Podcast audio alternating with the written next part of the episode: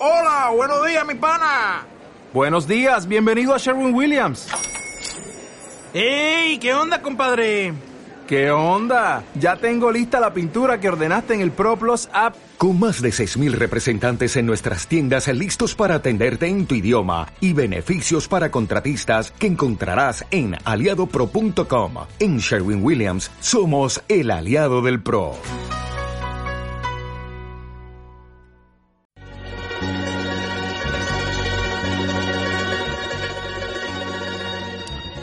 Una discografía llena de historias, de recuerdos, nostalgias, alegrías y tristezas. Un Burlitzer transformado en banda sonora, que termina por definir a más de una generación.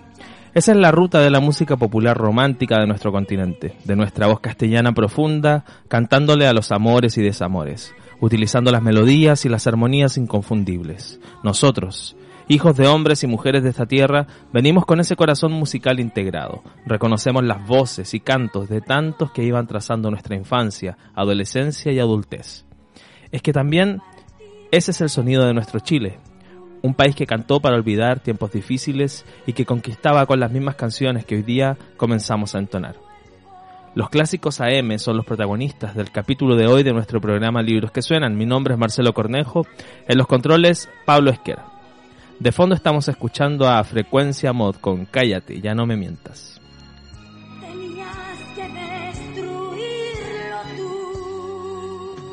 Para conversar de los clásicos AM, de la balada romántica latinoamericana y del cancionero popular que este recoge, estamos con el autor de este trabajo, el doctor en lingüística Ricardo Martínez. Ricardo, muy bienvenido a Libros que Suenan.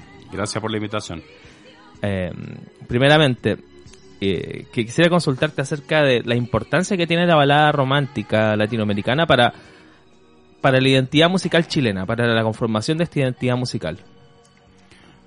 Eh, hace algo así como, no sé, 15 años atrás, eh, cuando comenzaban a ser muy importantes las encuestas de, de, consumo cultural en Chile, eh, lideradas por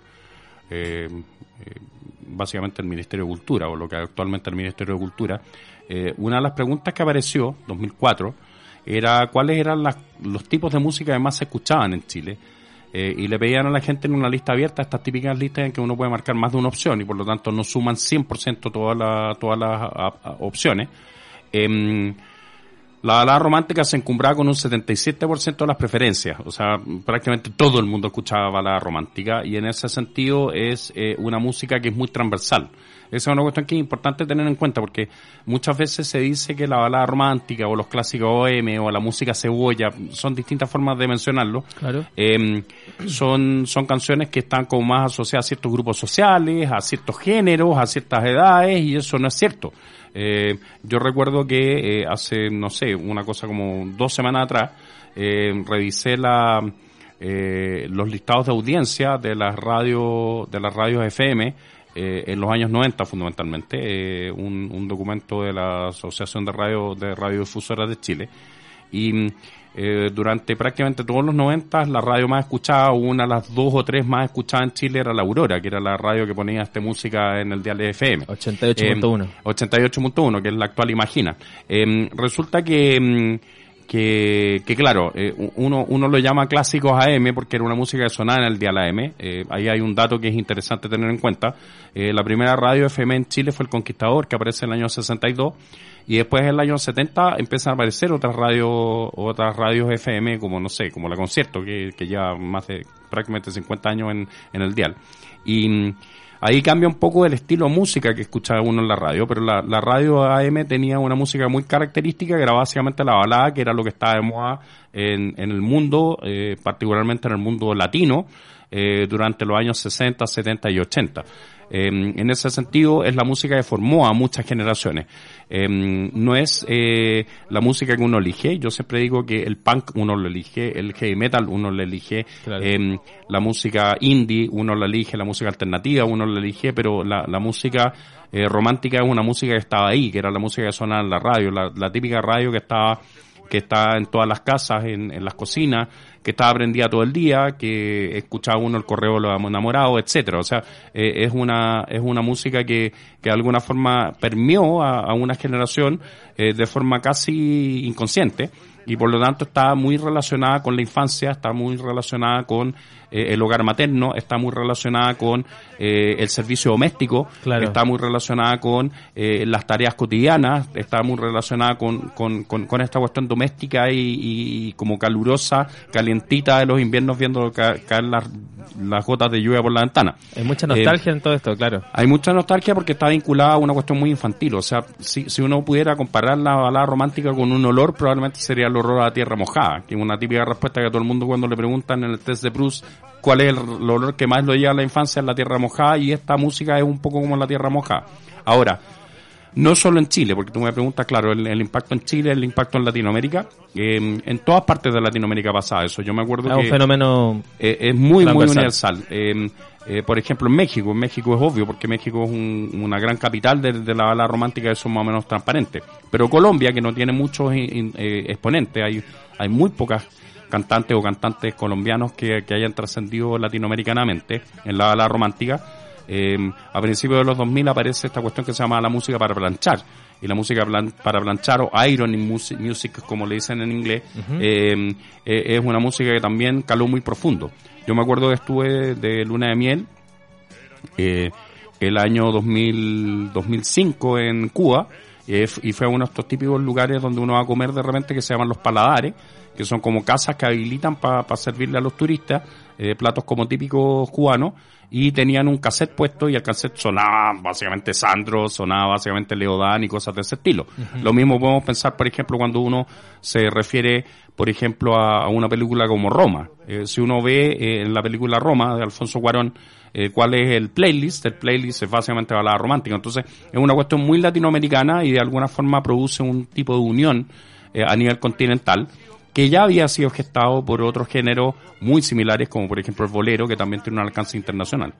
Tú mencionas que eh, efectivamente esta es una música que está desde el comienzo de nuestro, decirlo de alguna forma, eh, nuestros recuerdos, ya como infantes hacia adelante, y tiene que ver con lo que tú decías de la radio, ¿no? Que siempre estuvo ahí, que estaba encendida y que era un, un habitante importante en el hogar, al menos acá en Chile, hasta cierta época. Hoy por hoy la radio ya ha perdido cierta relevancia en, un grupo de la población al menos.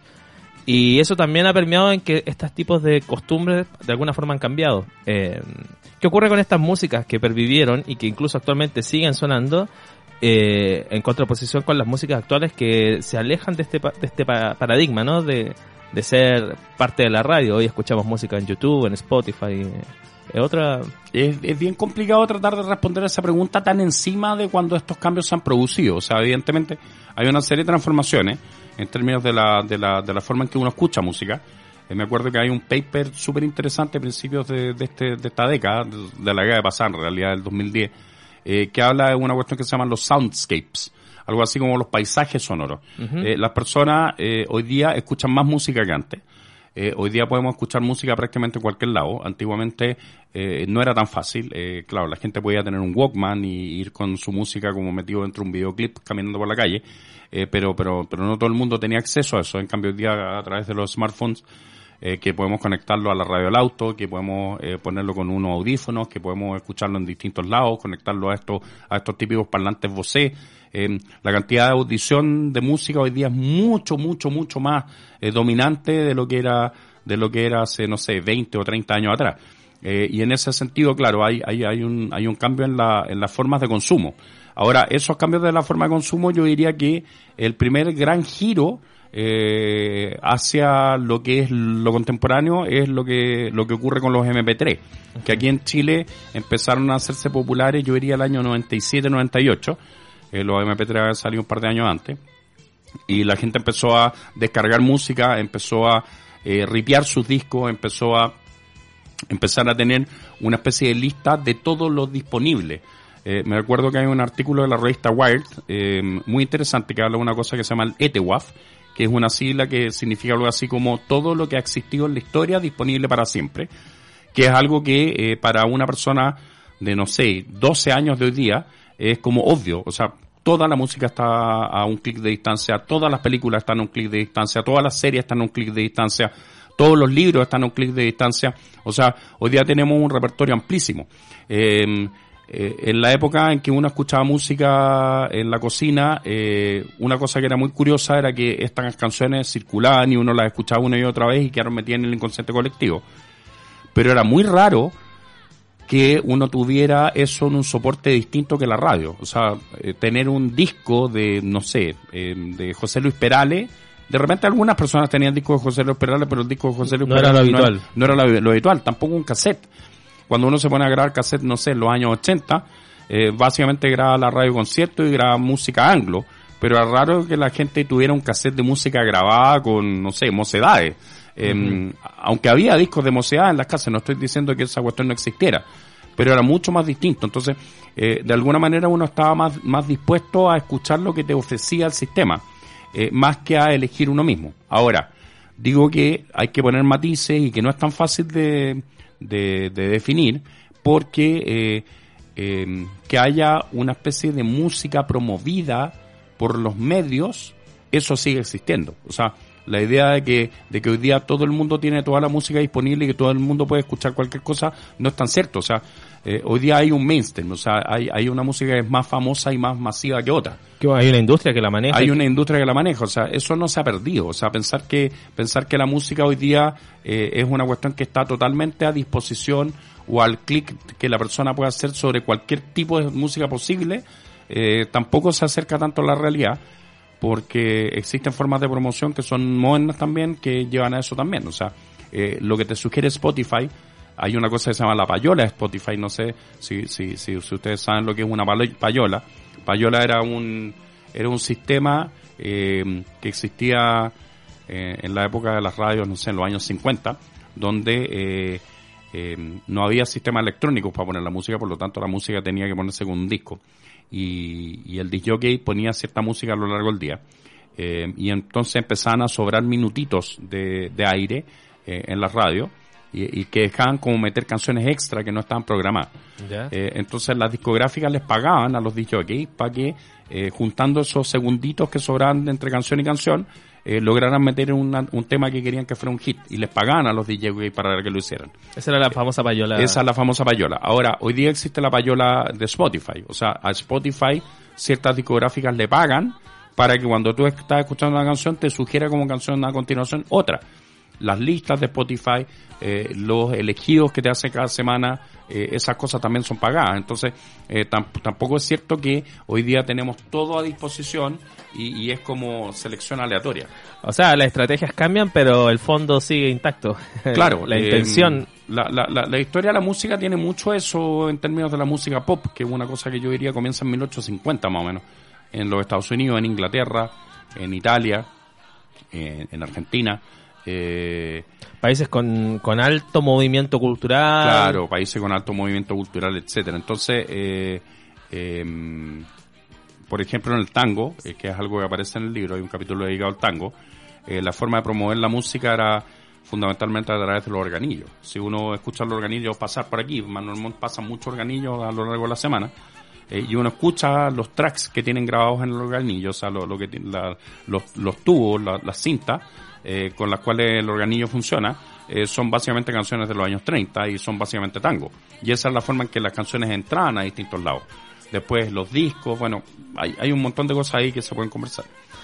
Ricardo, quisiera consultarte eh, por un periodo no menor en nuestra historia reciente. Me refiero a, a la época de la dictadura militar, desde 1973 en adelante, en donde eh, este, este, no sé si llamarlo género, porque son varios géneros musicales que confluyen en, en la balada romántica. Claro, por supuesto. Pero en donde este cancionero, por decirlo de alguna forma, eh, para buena parte de la población tiene harto en común con, con, con- con el- lo que ocurría en la dictadura y, y- y no es azaroso principalmente bueno por el periodo que, que estamos conversando el control estatal que existía también hacia las preferencias musicales ciertos bueno los bandos militares que censuraban ciertas músicas y permitían otras y bueno obviamente la figura de de, de, Lucía Iriar, que, que también tenía una cuestión eh, muy, muy relacionada con el Festival de Viñas. Había mucho mito que decía que ella, ella elegía también eh, o tenía cierto veto a la hora de decidir qué artistas iban a ir y qué artistas no iban a ir.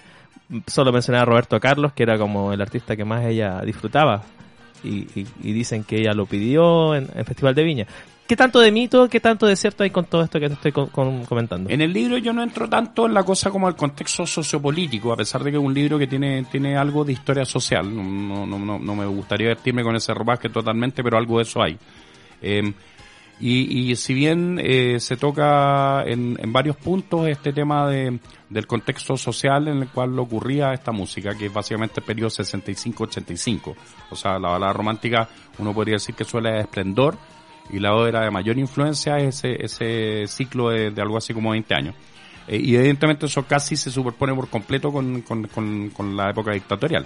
Ahora, eh, en la medida en que yo voy avanzando, revisando las distintas tradiciones de los distintos países, que a mi juicio son los que más colaboran a, a este género, o a esto que podríamos llamar una especie como de género paraguas, porque en realidad la balada romántica deja caer muchas cosas dentro suyo.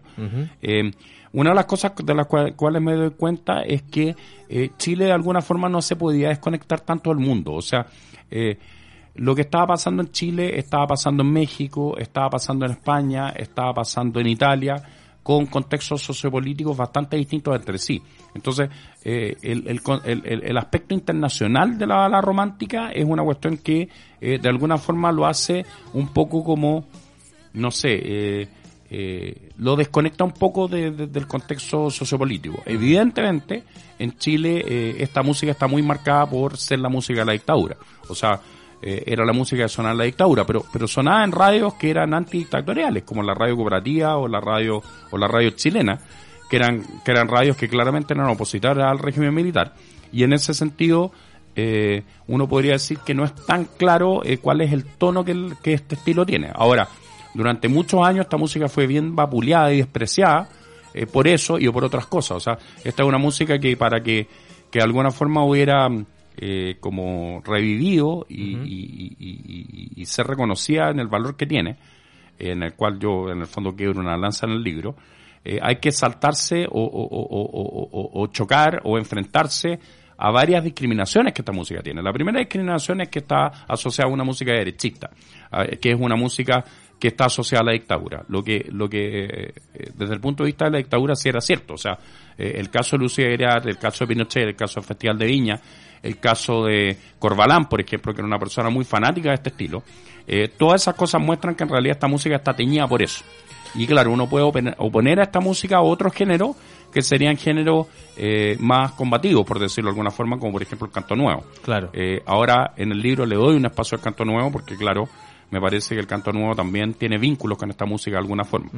Eh, el segundo, la segunda discriminación es la discriminación de clase. O Sí, sea, esta música está muy asociada a ciertas clases como más populares. Eh, la dueña de casa o la nana, el concepto... Claro, entonces hay- una cosa como, de, de- de hecho, Daniel Party que escribe un libro dice que esta es una nanny music, eh, o que así se la ha considerado, como la música de las nanas, la música de las empleadas, para ocupar el término más, más despectivo que hay, eh, o, que, o que tiene esa carga más despectiva. Eh, entonces hay que pasear eso también. Y en tercer lugar hay que pasear la cuestión de género, que es una música muy femenina, en una época muy machista. Entonces, eh, como escuchar esta música de alguna forma te pone en eso entresijos eh, y, y eso lo hace eh, que para poder revalorarla haya que hacer un giro muy largo, que en Chile se tardó muchas décadas eh, en, en dar ese giro. O sea, yo diría que recién ahora, a principios de los 2020, eh, la gente se ha reconciliado con este estilo No, y sin ha mayores ha problemas. tomado un valor tremendo. Claro, desde, desde la aparición de los MP3 fundamentalmente. Los MP3 fueron los que los que revalorizaron el estilo. O sea, la aparición de los MP3, eh, yo le creo mucho la teoría o la hipótesis de, de, de Simon Reynolds, de, de lo que se llama la, la retromanía, donde eh, la gente eh, con los MP3, fundamentalmente con, con Internet, eh, empieza a revisitar estilos que estaban como hemos perdido. En Chile la retromanía claramente se ve con este estilo, o sea, aparecen los MP3 y dos años después empiezan a aparecer programas en la radio como, como Placer Culpable, como Maldita Primavera, empiezan a aparecer las fiestas kitsch. Serían imposibles las fiestas kitsch sin, sin, sin MP3. O sea, si la gente no podía recuperar esto, estas canciones que eran en general cosas que eran difíciles de, de, de, de- de rastrear, Claro. eh, sería imposible las fiestas kitsch. O sea, las fiestas kitsch hubieran sido imposibles en 1995, por ejemplo, antes de los MP3. Eh, y también las teleseries. Las teleseries, particularmente algunas teleseries de la que Rancoret, recuperan mucho este estilo. Y claro, al principio tiene una primera lectura que es una lectura que podríamos llamar de, de, de kitsch eh, donde esta música se asocia a una cuestión kitsch y por lo tanto tiene algo de placer culpable. Eso, el, concepto de kitsch eh, tiene una connotación positiva, negativa, eh, es, como ya placer culpable, algo que no, diríamos públicamente que nos gusta, pero igual nos gusta, ¿no? Claro, em, yo creo que hoy día estamos en otra fase. Eh, yo creo que el concepto para ser culpable es un concepto muy escabroso, un concepto que tiene mucho de, de, una cosa como elitista. Ahí yo siempre recomiendo leer el libro de, de, Carl Wilson, eh, que se llama Música Mierda. Eh, que es un libro en el cual trata de explicar por qué, por qué a cierta gente le gustan cosas que uno consideraría que es basura, eh, como no sé, para una gente de 50 años como yo podría ser reggaetón, por ejemplo, o el trap. Em, no, no es en mi caso en, ningún sentido, pero pero, tiene un, el estándar una cosa como uno dice no esa música es mala. O sea, a mí me gusta el jazz a mí me gusta la bossa nova y no puedo estar escuchando estas barbaridades como no sé como como Pablo, Pablo Chile o, Anuel claro eh, que, que, se consideran una música inferior entonces en música de mierda Carl Wilson de alguna forma muestra que eh, hay una cosa muy elitista en en, considerar que hay cierta música que es más mala que la otra. No estoy diciendo que las músicas no tengan atributos estéticos y uno no pueda decir qué canción es mejor que otra, uno puede hacer eso. No, no, no estoy prohibiendo esa, esa cuestión, pero efectivamente hay mucho clasismo o elitismo en considerar un género mejor que el otro. Eh, y, y, yo creo que Carl Wilson de ahí de alguna forma aparece, aparece como una lectura distinta de eh, eh, cómo uno valora la música y por lo tanto el concepto que para ser culpable a partir de música de mierda eh, de alguna forma decae. Em, hay, hay todo un movimiento en, en, en, el mundo anglo em, de celebración del pop. Em, no me acuerdo ahora exactamente cuál es el término, pero hay un término para referirse a eso. Que, que, hablan de que, de que el pop es algo que hay que celebrar, no hay, no hay, no hay que sentirse culpable por el pop.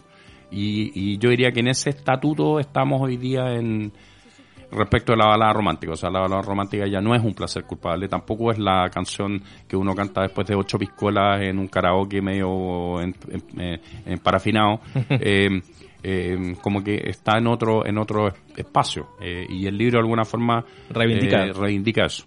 Estamos con Ricardo Martínez conversando acerca de los clásicos AM, una historia sentimental de Latinoamérica. Ricardo, te, invito a que escuchemos un poco de música. Claro.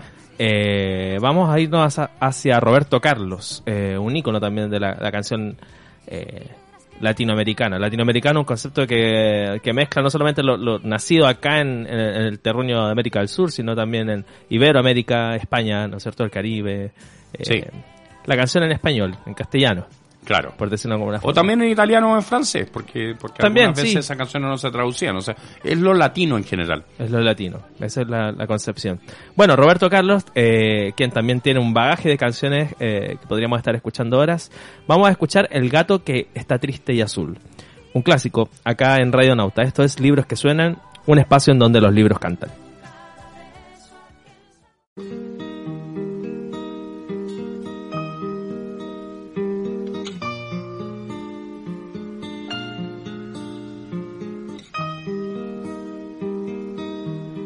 Cuando era un chiquillo, qué alegría. Jugando a la guerra, noche y día. Saltando una verja, verte a ti.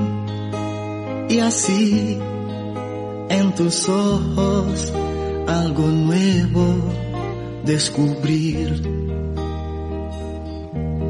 las rosas decían que eras mía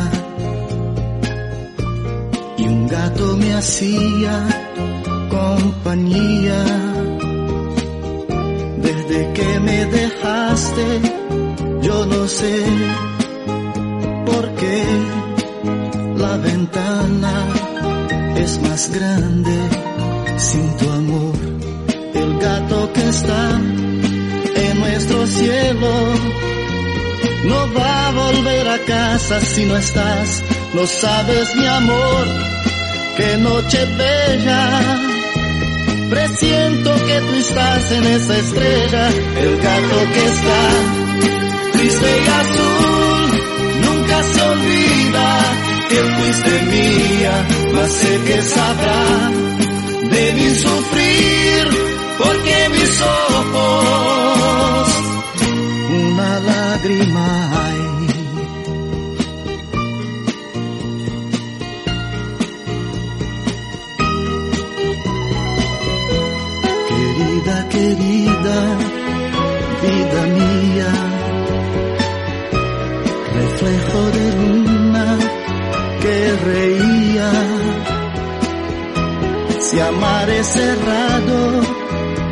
culpa mía, te amé en el fondo, que es la vida, no lo sé.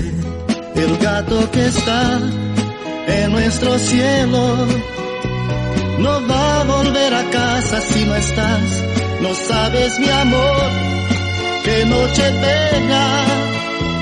Presiento que tú estás en esa estrella, el gato que está triste y azul. Nunca se olvida que fuiste mía, mas siempre serás en mi mirar, lágrima clara de primavera, el gato que está en la oscuridad, sabe que mi alma una lágrima hay. El gato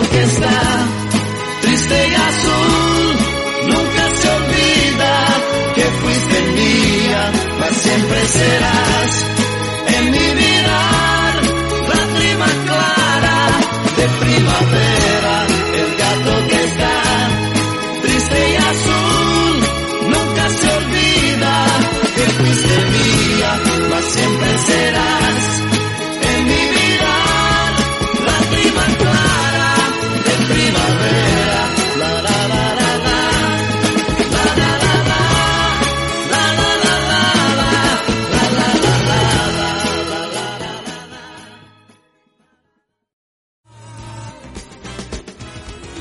Estamos en Libros que Suenan conversando junto a Ricardo Martínez de los Clásicos AM, un apasionante libro que nos lleva a colación un cúmulo de canciones que están ahí siempre sonando eh, en, en nuestro inconsciente. Ricardo, te quería consultar, eh, bueno, de- detrás de, la conversación oficial te preguntaba el porqué de este libro. Tú eres una persona dedicada a la lingüística y lingüística tiene mucho relacionado con la canción y tú sacas a colación un concepto que con el cual validas este trabajo, ¿no? Claro, hay, hay un concepto que a mí me gusta mucho porque explica bastante de, de por qué la cultura pop ha entrado tanto en la academia. Eh, eh, si bien este un- no es un libro, no es un libro que va a estar en los anaqueles de las universidades necesariamente, y tiene algo más de divulgación, es evidentemente un libro que tiene un componente académico más o menos fuerte. O sea, la, las maneras como me aproximo, sin ser un libro densote o pesado o como eruditoso, eh, eh, tiene mucho de, de, de citar muchos papers, de hacer muchas investigaciones, de revisar material, de explicar conceptos, o sea, ti- tiene, un, tiene una pata como en ese lado. Ahora, eh, ¿por qué en el último tiempo eh, la cultura pop de alguna forma ha entrado mucho en la academia?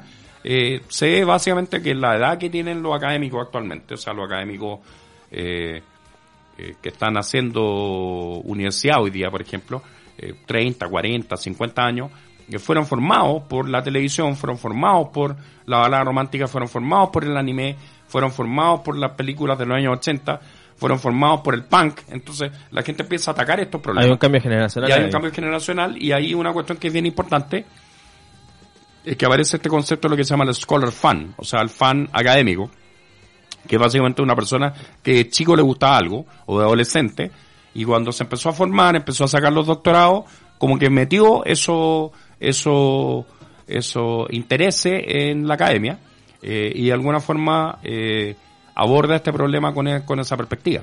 A mí me parece mucho más adecuada o correcta o, o ética incluso esa postura que la postura de una persona que despreciaba la televisión de chico porque consideraba que era poco culto, que era una, una rotería en el fondo, eh, o, o- o- poco, o poco elitista, o poco, o poco elevado, eh, no era alta cultura, y cuando tiene 50 años eh, descubre que la televisión es un mundo que hay que explorar y se pone a ver tele cuando tiene 50 cuando no veía tele nunca antes. O sea, yo prefiero mucho más al académico que le gusta el heavy metal, como Sam Dan, eh, y, y, a partir del heavy metal empieza a hacer toda una búsqueda y de alguna forma una cosa que lo reconcilia con su propia historia.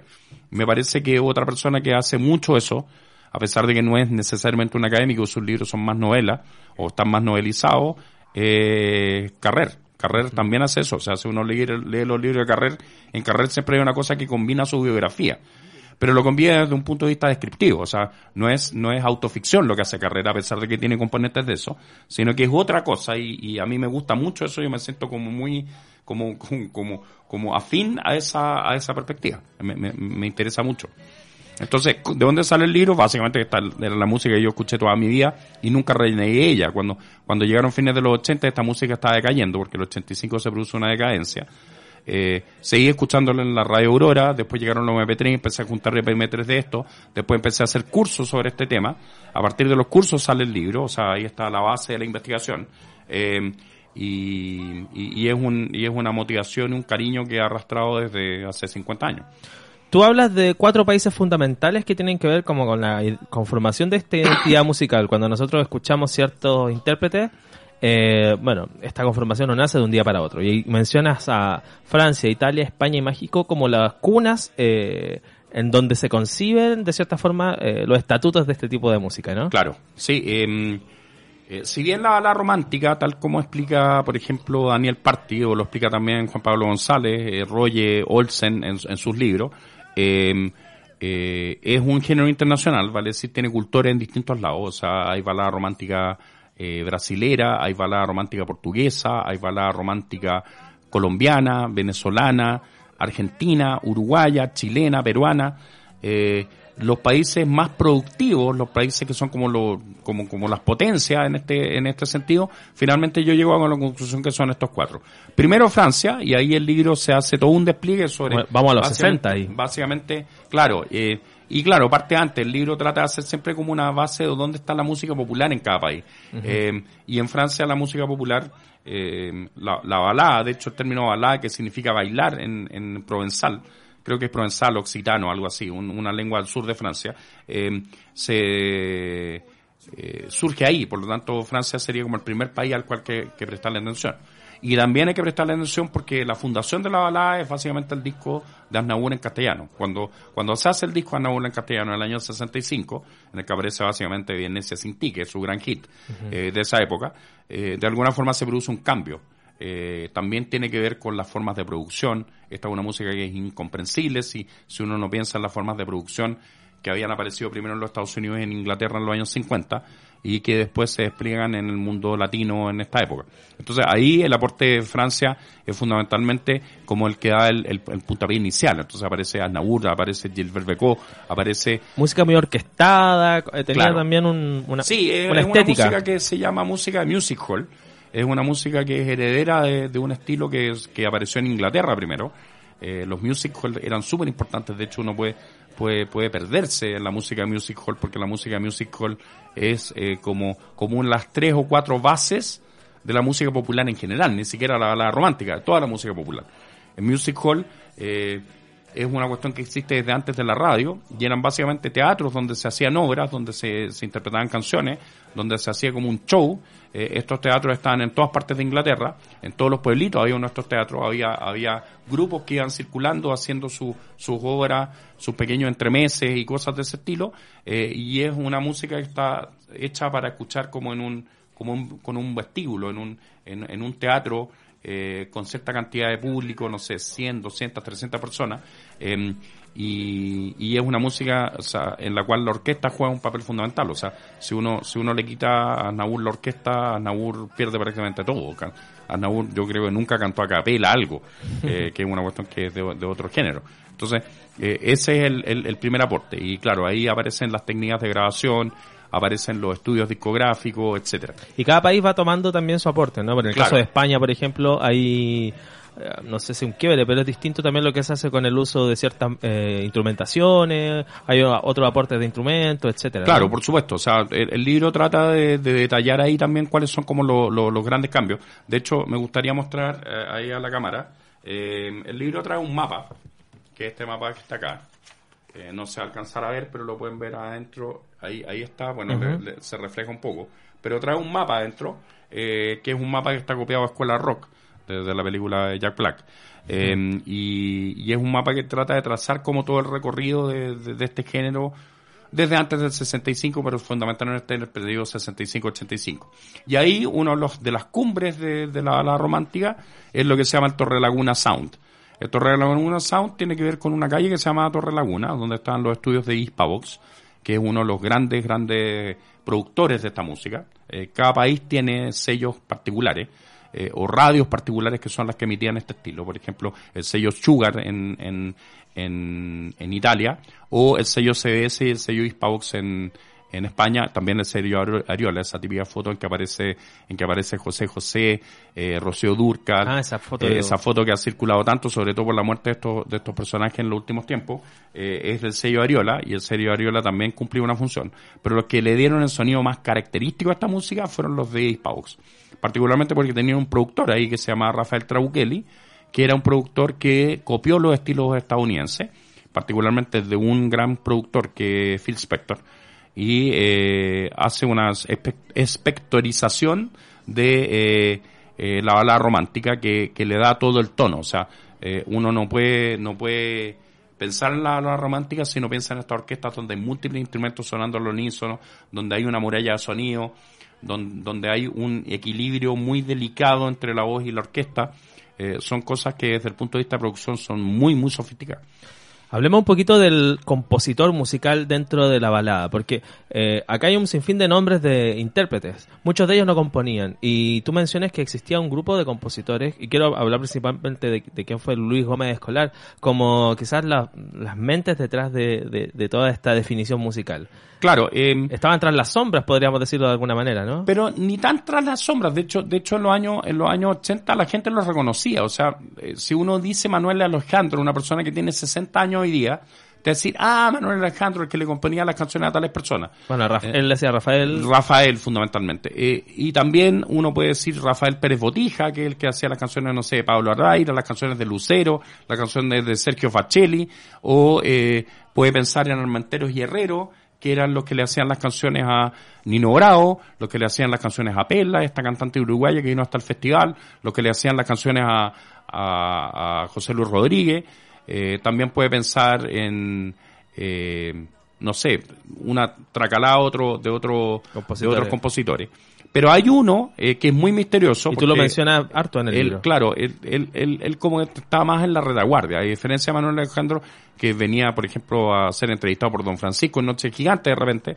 Eh, eh, este señor Luis Gómez Escolar es un personaje que empieza a aparecer cuando uno empieza a revisar los discos. O sea, cuando uno se va, se va a comprar discos viejos y empieza a revisar las carátulas o revisar los tracks o revisar este, este, este círculo que está al medio con los nombres, empieza a aparecer una y otra vez Luis Gómez Escolar. Y uno empieza a decir, oye, pero este tipo hizo todo. El, tipo hizo Juntos de la Paloma San Basilio. Casi todas las canciones italianas y francesas eran traducidas por él. Entonces uno empieza a decir, este tipo está detrás de todo. O sea, eh, la cantidad de canciones importantes de Luis Gómez Escolar, importantes, importantes, así de, estamos hablando de canciones que todo el mundo reconoce, deben ser fácilmente unas 60. Eh, o sea, hay 60 composiciones de Luis Gómez Escolar que son absolutamente reconocidas por todo el mundo. Mira, ese Juntos de Paloma San Basilio, varias canciones de Luis Miguel, eh, de Miguel Bosé, canciones de, de, de, de, Miguel Bosé, o sea, Miguel Bosé prácticamente toda su primera o nada de canciones son de él, o sea, canciones como, no sé, Amiga, canciones como Linda, que la traduce él, eh, de, de, un, de un grupo que se llama Ipú, eh, hace todo. Eh, y claro, uno empieza a preguntarse por qué este tipo no es tan conocido. Ahora, no es tan conocido, es, es un poco una exageración. Pues resulta que él hace algunos años era el presidente de la Sociedad del Derecho Autor en España, o sea, un tipo muy, muy importante. Y claramente, probablemente, eh, uno de los que más, de bajo perfil, pero tenía, pero Es de bajo perfil, claramente de bajo perfil. O sea, eh, yo he tenido la suerte de interactuar con él posteriormente eh, por, por, por, vía electrónica. Eh, y claramente lo que muestra es que le interesaba más la parte creativa que la parte como de, de, la, de las luces y, la farándula. Eh, y en ese sentido se mantuvo muy al margen. Eh, ahora, su historia tiene un momento clave, que es el momento en el cual él es pareja de una cantante que fue muy importante en España de canción de protesta, por decirlo de alguna forma, o la canción hippie, que se llama Cecilia que es muy reconocida aquí en Chile porque es la, la que compuso Ramito de Violetas. De hecho, cuando aquí en Chile llega el, el 9 de noviembre, 9 de noviembre, sí. el 9 de noviembre, se dice que es el día de San los Reyes, pero en España el trending topic es el día de Cecilia. Y, y, Cecilia fue, fue una persona súper importante en la, en la historia de la música española en lo que se llama el tardo franquismo, o sea, cuando el franquismo ya está en decadencia, Franco está a punto de, de morir, eh, aparece esta, esta mujer y eran novios con ella. Eh, y esta mujer muere en un accidente automovilístico en condiciones muy similares a las cuales muere o fallece eh, Nino Bravo, eh, también a los 27 años, o sea, parte del club de los 27 ella, y eh, él entra en una depresión profunda, por lo que se cuenta cuando uno hurguetea un poco en su historia, y hace esta canción amiga para Miguel Bosé, que cuando, claro, cuando uno la escucha desde esa perspectiva, murió una de las grandes cantantes españolas de todos los tiempos, que era la novia de este señor, eh, se da cuenta del significado profundo que la canción tiene. Probablemente una de las canciones de amor más desgarradores jamás escritas. Me pasó eso cuando iba leyendo el libro y llegué a Amiga. Yo escuchaba Amiga y me llegaba, pero nunca la había leído de esa manera. Cuando supe que él la escribió a su pareja fallecida en un accidente tan trágico, claramente te conmueve desde otra perspectiva. Claro, la canción cubre mucho, mucho valor. De hecho, cuando Miguel Bosé estuvo en el último festival de Viña hace un par de años, y él canta esta canción, cantó algunas canciones de su repertorio más temprano, eh, él dice algo como que insinúa que está hablando de, Luis Gómez Escolar y de Cecilia, aunque probablemente la gente que capta esa, esa lectura eh, dice algo así como la canción al amor desaparecido. Eh, y es muy conmovedor como él lo interpreta porque claramente él conoce la historia y sabe, sabe de qué se trata esta cuestión. Escuchemos un poco de música y escuchemos a Miguel Bosé con, con esta canción Amiga, una canción sumamente hermosa, pero por cierto que muy profunda también. Esto es Libros que Suenan, un espacio en donde los libros cantan. Estamos hoy día escuchando los clásicos AM con Ricardo Martínez.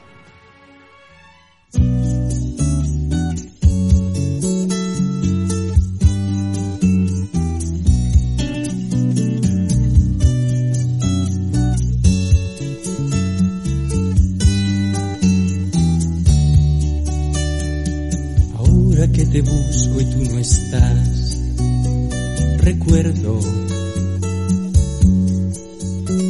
que solo la tristeza quiere hablar conmigo. Ahora que la lluvia se ha llevado el último jirón de tu vestido, ahora que he olvidado lo que soy, recuerdo en el pasado lo que he sido lo que fui fue por tu cuerpo.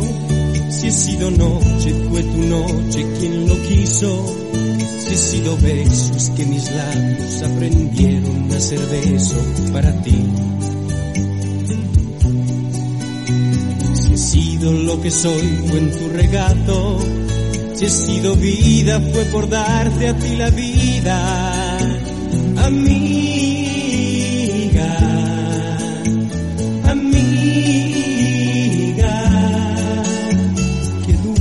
palabra suena hoy. El tiempo no fue tiempo entre nosotros, estando juntos nos sentimos infinitos y el universo era pequeño comparado con lo que éramos tú y yo. Si fuiste lo que fuiste fue en mi casa, que para ti fue tu palacio y tu guarida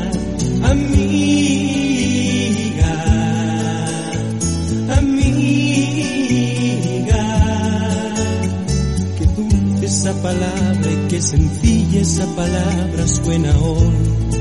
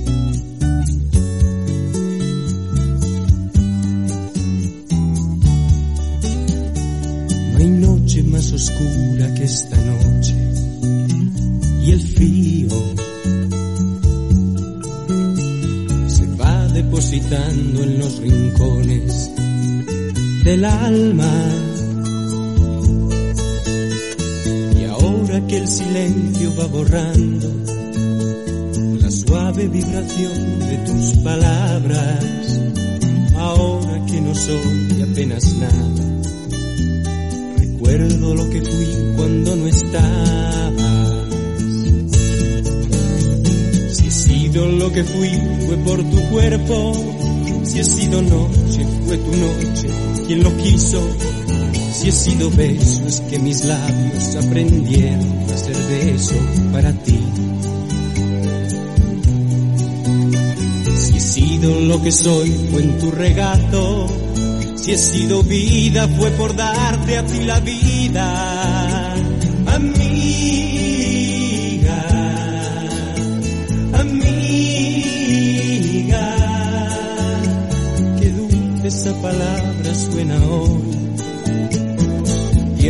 Fue tiempo entre nosotros, estando juntos nos sentimos infinitos y el universo era pequeño comparado con lo que éramos tú y yo. Si fuiste lo que fuiste fue en mi casa, que para ti fue tu palacio y tu guarida.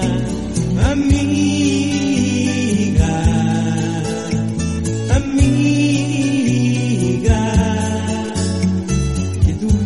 palabra, qué sencilla esa palabra suena hoy.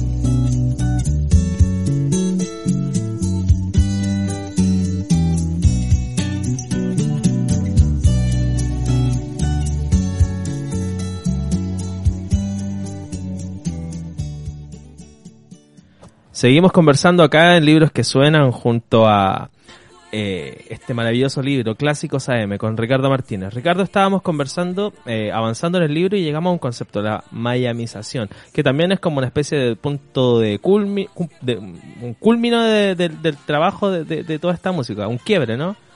Sí. Algo eh, pasa ahí, con Miami, algo, algo sucede. Cuando yo estaba haciendo el curso en el cual el libro se basa, porque eran muchos apuntes de clase, muchos PowerPoint, yo tenía varios PowerPoint, de hecho, de, de hecho armar el libro fue como también recopilar mucho material que yo había que yo había ido produciendo a lo largo de muchos años. Eh, y de alguna forma el trabajo es un trabajo más bien de compilación de materiales previos, más que un trabajo hecho desde cero. Bueno, nunca parte un trabajo desde cero, pero, pero, pero tiene una cosa mucho como los integradores de computadores, como le, pego esta memoria de audio, esta memoria de video, y ahí lo fue armando. Eh, cuando yo eh, hice el primer curso sobre este tema, no me acuerdo si el 2007 o 2008, algo así, eh, me encuentro con una tesis doctoral eh, de Daniel Party, un tipo al cual le debo muchísimo porque su tesis doctoral es realmente extraordinaria, que se llama Placer culpable de la música chilena y nostalgia, o algo así. Eh, después la convirtió en un paper que salió en un libro mucho más resumida, pero la, la tesis es fabulosa. Tremendo musicólogo. Eh, trame- tremendo más psicólogo, eh, al, al cual le, le profeso una profundísima admiración. Él habla de este concepto de mayamización. Curiosamente yo también eh, eh, tenía un blog en el cual comentaba estas baladas románticas y hablaba también del concepto de mayamización y de alguna forma integré lo que él decía con lo que yo también entendía. Em, Hoy día yo no sostendría tan fuertemente que Estados Unidos no juega un papel en la música latinoamericana desde antes. O sea, el concepto de mayamización es el siguiente.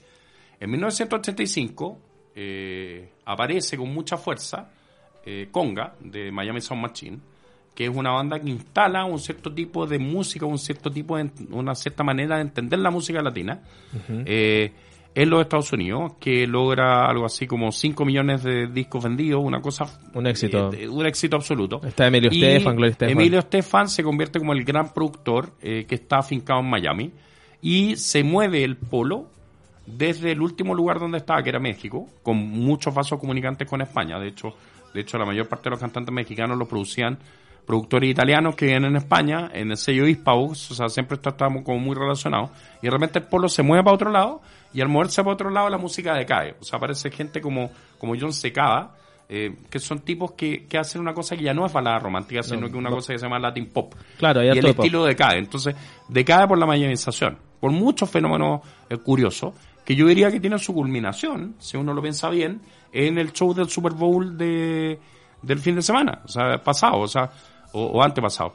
Eh, en, en este show del fin de, de Shakira. semana con y Shakira, eso es muy mayamización, o sea, una, una especie como de cómo los estadounidenses, y particularmente los estadounidenses de Miami, recordemos que el Super Bowl se juega en el estadio de los Delfines de, de Florida, de, de Miami, eh, ven a los latinoamericanos. ¿Cómo nos ven a los Y-? Y, es una, una versión latinoamericana como bien que no tiene esos matices que tiene la diversidad cultural que hay en Latinoamérica, que de alguna forma ahí encontró una, una especie como de, de forma de presentarse con la balada, decae, y entonces la música Se entra homogeneiza.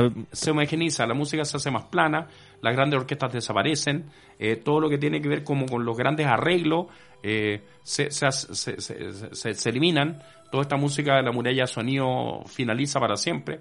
Y uno ya no escucha las canciones, entonces cuando uno escucha las canciones posteriores como que se da cuenta que hay algo que ya no ya no funciona. Eh, Hay un, hay un dejo de nostalgia, porque claramente eh, se deja de producir este tipo de música, pero en el 2020 encontramos referentes musicales que se alimentan un poco de esto. Sí, Eh, por ejemplo. Mon Laferte podría ser un ejemplo. Sí, por supuesto. O sea, Definitivamente, ¿no? o sea, es evidente que uno, uno, uno traza una línea gruesa como para trazar una diferencia. O sea, siempre uno, cuando uno pone, como dicen en España, los mojones de referencia, eh, tienen más matices y la cuestión Claro. no es tan clara y, y, y, y claro, uno trata de instalarlo como poner una banderilla. Mira, aquí termina. O sea, uno dice el 65 comienza con el Naur y el Claro. disco en castellano y termina el 85 con Conga Para definir los hitos, claro. para definir los hitos, pero, pero es, es obvio que eso tiene algo de, de- de- de brocha gruesa, pero también te ordena un poco, un poco como lo persigue. O sea, lo académico tiene que ver un poco con eso también, como encontrar conceptos, lograr amarrar las cosas dentro de un paquete de significado, cosas así.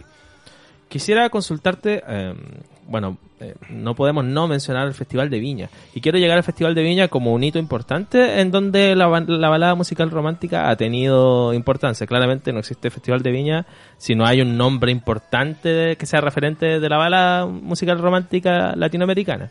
Y hay dos nombres muy importantes que han estado en este festival eh, innumerables veces y que son contrastes también que dentro del libro van apareciendo. Por una parte tenemos a una persona amada por todos y por todas que curiosamente, o sea, sería muy raro que alguien criticara algo de él, de- de- del extinto Juan Gabriel, que es un ícono y que también estuvo muchas veces en Viña del Mar. Y por otra parte, otra persona que es muy famosa, que también eh, ha estado muchas veces en Viña, pero que la particularidad es que también es amada, pero también es muy odiada. Y me refiero a Ricardo Arjona. Ese contraste de dos personas que, ocupan ciertos símbolos dentro de la balada musical romántica. ¿Por qué pasa eso? ¿Qué, ¿Qué pasa con estos dos nombres que son tan, tan importantes para Viña, pero que generan tanta discrepancia, uno muy amado y otro también? Bueno, hay un capítulo del libro que se llama ¿Qué hacemos con Ricardo Arjona? Eh, y yo me- ahí me la juego por, por tratar de, de- de instalar ciertos puntos. Es obvio que Ricardo Arjona desde ciertas perspectivas es odiado. O sea, cuando uno habla de placer culpable, probablemente el placer culpable, ni siquiera un placer culpable, es algo despreciado por mucha gente. La gente considera que Sí. Ricardo Arjona es una versión muy desmejorada, una versión poco elegante, una, una versión rústica de la balada romántica cosa con la cual yo no estoy 100% de acuerdo. Yo tengo la impresión de que Arjona tiene realmente cosas muy notables. Partamos de una base que es súper importante. O sea, Arjona es un cantor guatemalteco. Guatemala nunca dio eh, en el mundo, tal como, no sé, Colombia, eh, grandes estrellas de la, la romántica. Entonces, hay que partir, en primer lugar, por su origen. O sea, Arjona en Guatemala debe ser probablemente el artista los guatemaltecos no entienden cómo tienen un artista de tal nivel siendo que no tienen otros. Porque uno empieza a pensar en artistas hasta guatemaltecos y, a, y a mí no se me ocurre ninguno que esté dentro de este estilo. Evidentemente Guatemala genera música, música Tradicional. folclórica, tradicional, evidentemente, eso es innegable. Pero un artista de talla mundial eh, en el mainstream, en este estilo, ya es una cosa rara. Y que acá en Chile llena estadios, dos, tres, cuatro fechas. Chao. Eh, yo tengo una base de datos, que es una base de datos que empecé a construir como el 2012, de, de todos los artistas que han ganado Gaviota, todos los artistas que se han presentado en el festival desde el año 74 para adelante. No, no he podido arrastrar más atrás. Ahí hay un libro fabuloso que escribía un periodista que iba año tras año y lo iba agrandando el libro, que se llama La Gaviota y la Ilusión. Mira. Que si, si uno piensa en, en libros que suenan, un- probablemente uno de los libros más importantes que suenan en la historia es La Gaviota y la Ilusión, que tiene muchas ediciones. Hoy día se puede encontrar de librerías de viejo, eh, no, no es tan fácil de adquirir, él lo vendía casi mano a mano, eh, este, este periodista, no me acuerdo cómo se llamaba, pero falleció hace algunos años, y él lo fue actualizando año a año y tenía muchos datos sabrosos sobre, sobre el Festival de Viña. Eh, y, claro, ahí uno, uno se fija cuáles son como lo- lo- los grandes nombres o las grandes cosas que pasaban. Bueno, yo traté a partir de la gaviota de la ilusión de hacer una base de datos y Arjona es uno de los tipos que más gaviotas y, antorchas ha ganado en la historia. Eh, se ha presentado un montón de veces, de hecho podría abrir mi celular y verlo porque tengo los datos ahí. Eh, y claro, Juan Gabriel también. Ahora, aquí hay una cuestión que es súper importante de contar y que eh, podría dar para algo que en el libro no está. De hecho, de hecho yo en el libro lo trato muy a la pasada eh, y podría ser todo un tema. que ¿Qué es lo que pasa con la música en los años 90? Eh, y una cosa que pasa que es bien curiosa eh, y que uno podría decir que es como raro que pase, es que después del apogeo de Hispavox y del Torre Laguna Sound y de Luis Gómez Escolar y de la Muralla Sonido y de Rafael Traukeli, este sonido como canónico, que uno, si uno pudiera elegir un intérprete que representa el sonido más puro, no necesariamente el más importante, pero el más puro es José Luis Perales. O sea, si uno escucha la canción de Perales, están todos los elementos ahí. Eh, o, o la primera Yuri, por ejemplo, eh, o el primer Luis Miguel. Eh, este estilo decae y bueno, ¿por qué es reemplazado? Por algo que vuelve atrás.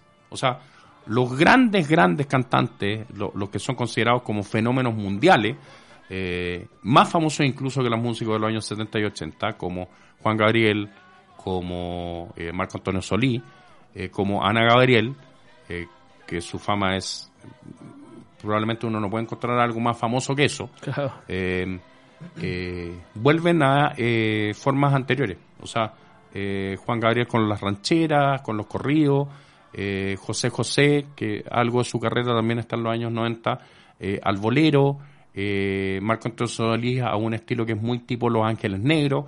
Entonces, como que dan un paso atrás. Eh, y, y eso es raro porque uno podría pensar que eh, la música debía ir evolucionando hacia otro lado y en realidad se retrotrajo a un estilo que es un estilo muy anterior. O sea, si uno pone a Juan Gabriel a cantar muchas de sus canciones en 1950, pasa piola. Yo no puedo llegar a José Luis Perales en 1950. El sonido de José Luis Perales no es de los 50. Claro. Pero el de Juan Gabriel sí es de los 50.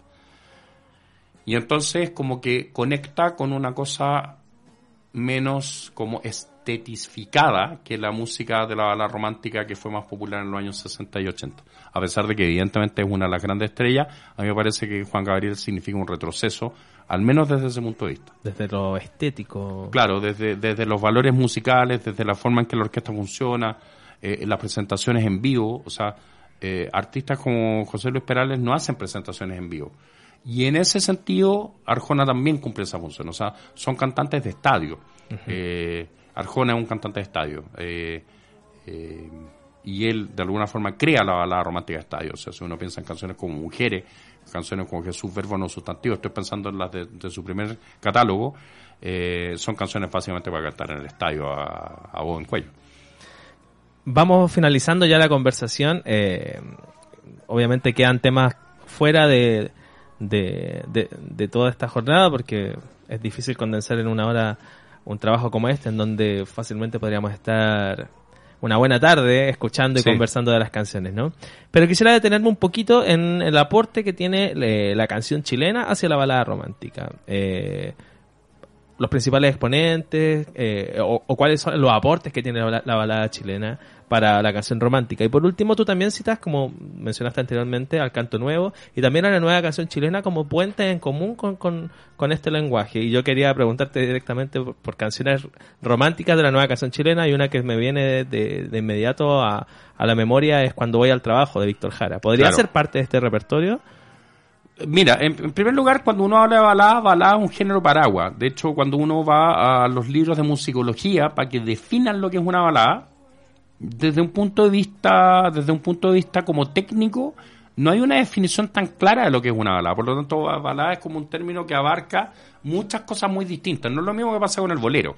O sea, eh, y en el libro O el tango, cuando, que cuando- son- cuando se mete cuando se mete el libro en una cosa como más técnica eh, muestra que el bolero básicamente tiene dos grandes momentos igual que el tango eh, que es un momento que se hace con acordes mayores y un momento que se hace con acordes menores menores en, en la estrofa y mayores en el coro Eh, y, y así funciona el bolero. Y está constituido por 32 compases y los 32 compases están divididos en bloques de 8 o de 16. Una O sea, muy hay- definida. Hay una estructura más o menos definida de lo que es un bolero.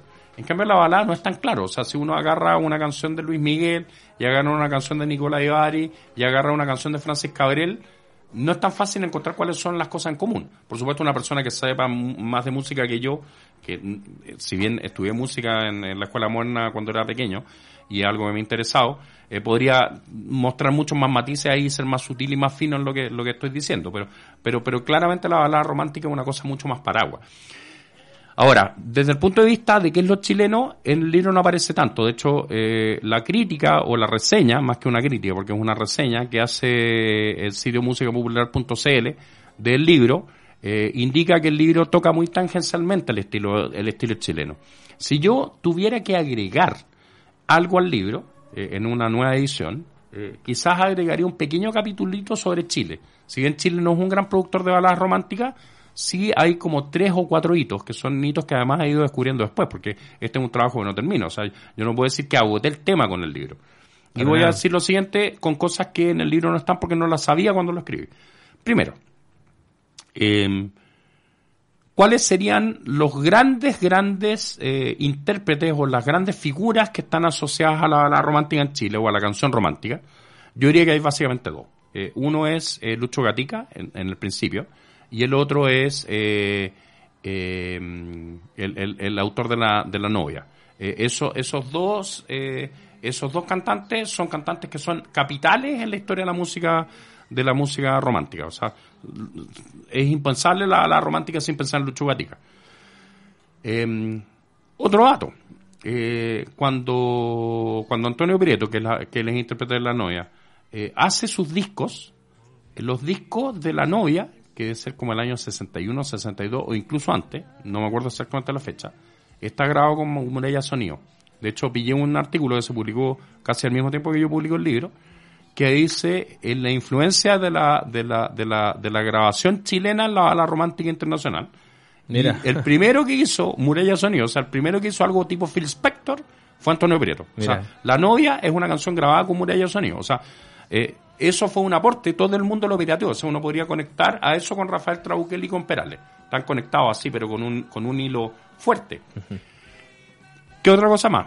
Eh, la balada romántica, como tú preguntabas antes, tiene que ver mucho con los festivales, pero no solo el Festival de Viña. Había otro festival muy importante que se llama el Festival de Benidorm, que en Chile fue muy conocido porque participó Cristóbal, creo que Cristóbal participó, me equivoqué en ese dato, participó Fernando Viergo, Fernando Viergo ganó el Festival de Benidorm, pero cuando uno se pone a estudiar el Festival de Benidorm, yo me meto a la página de, la Wikipedia y empiezo a ver los listados de ganadores, resulta que en los primeros años, creo que fueron los dos primeros festivales, ganaron chilenos. Una cantante que se llamaba Mona Bell, que es una cantante que hoy día prácticamente nadie recuerda, pero que hace una canción que gana el Festival de Benidorm, el primer Festival de Benidorm como en el año 59-60. Y el segundo es Arturo Millán. O sea, había baladistas románticos también. Tercero, eh, en Chile, eh, el estilo de la bala romántica ocupó mucho un recurso que es un recurso de progresión musical, que es muy importante, las progresiones, que es la progresión musical de la balada romántica estadounidense o la balada romántica anglo, que es una secuencia de acordes que es una, una secuencia 1, 6 menor, 4, 5.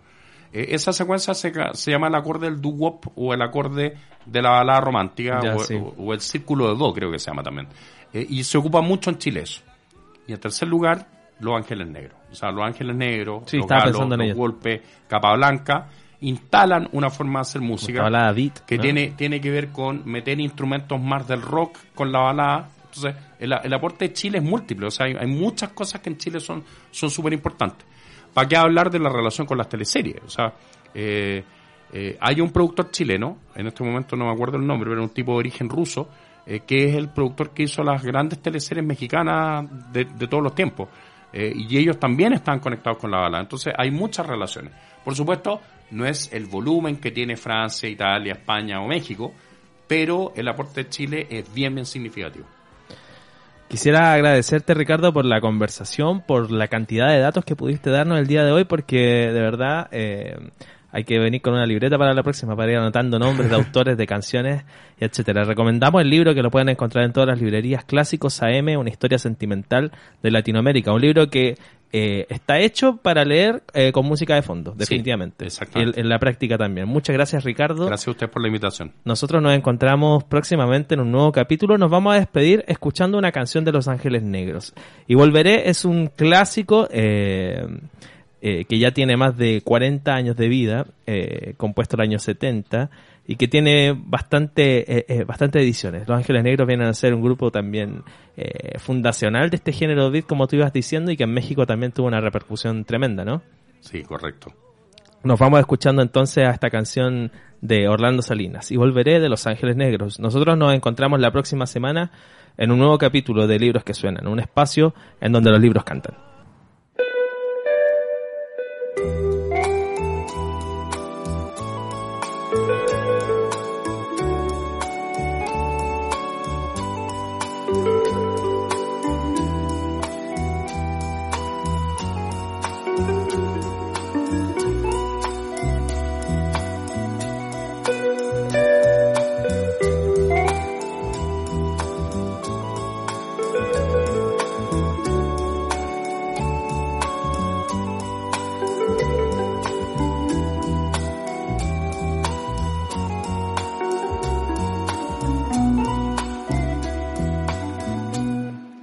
Amor a Dios.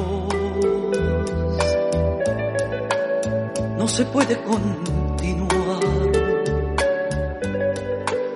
Ya la magia terminó. Ahora tengo que marchar.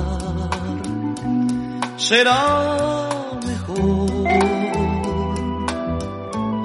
seguir nuestra soledad hoy el cielo se cubrió.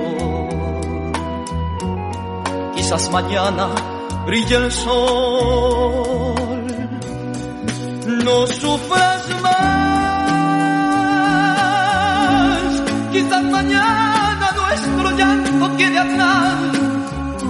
Y si me dices que tu amor me esperará, tendré la luz que mi sendero alumbrará y volveré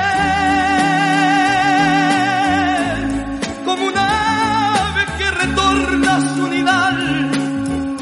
Verás que pronto volveré y me quedaré por esa paz que siempre, siempre tú me das, que tú me das.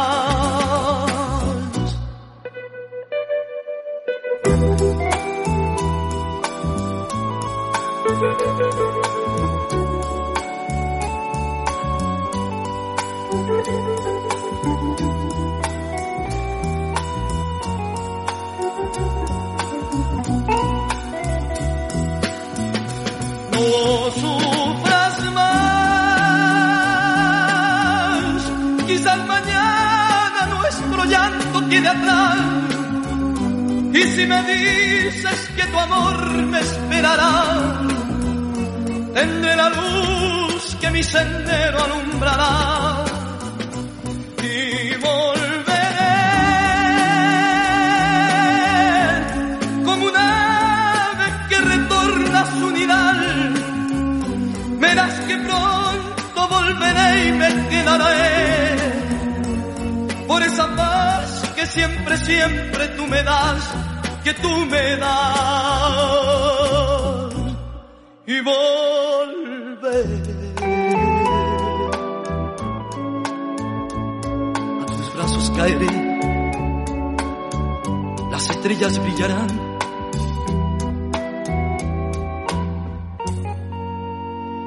Nuestro amor renacerá.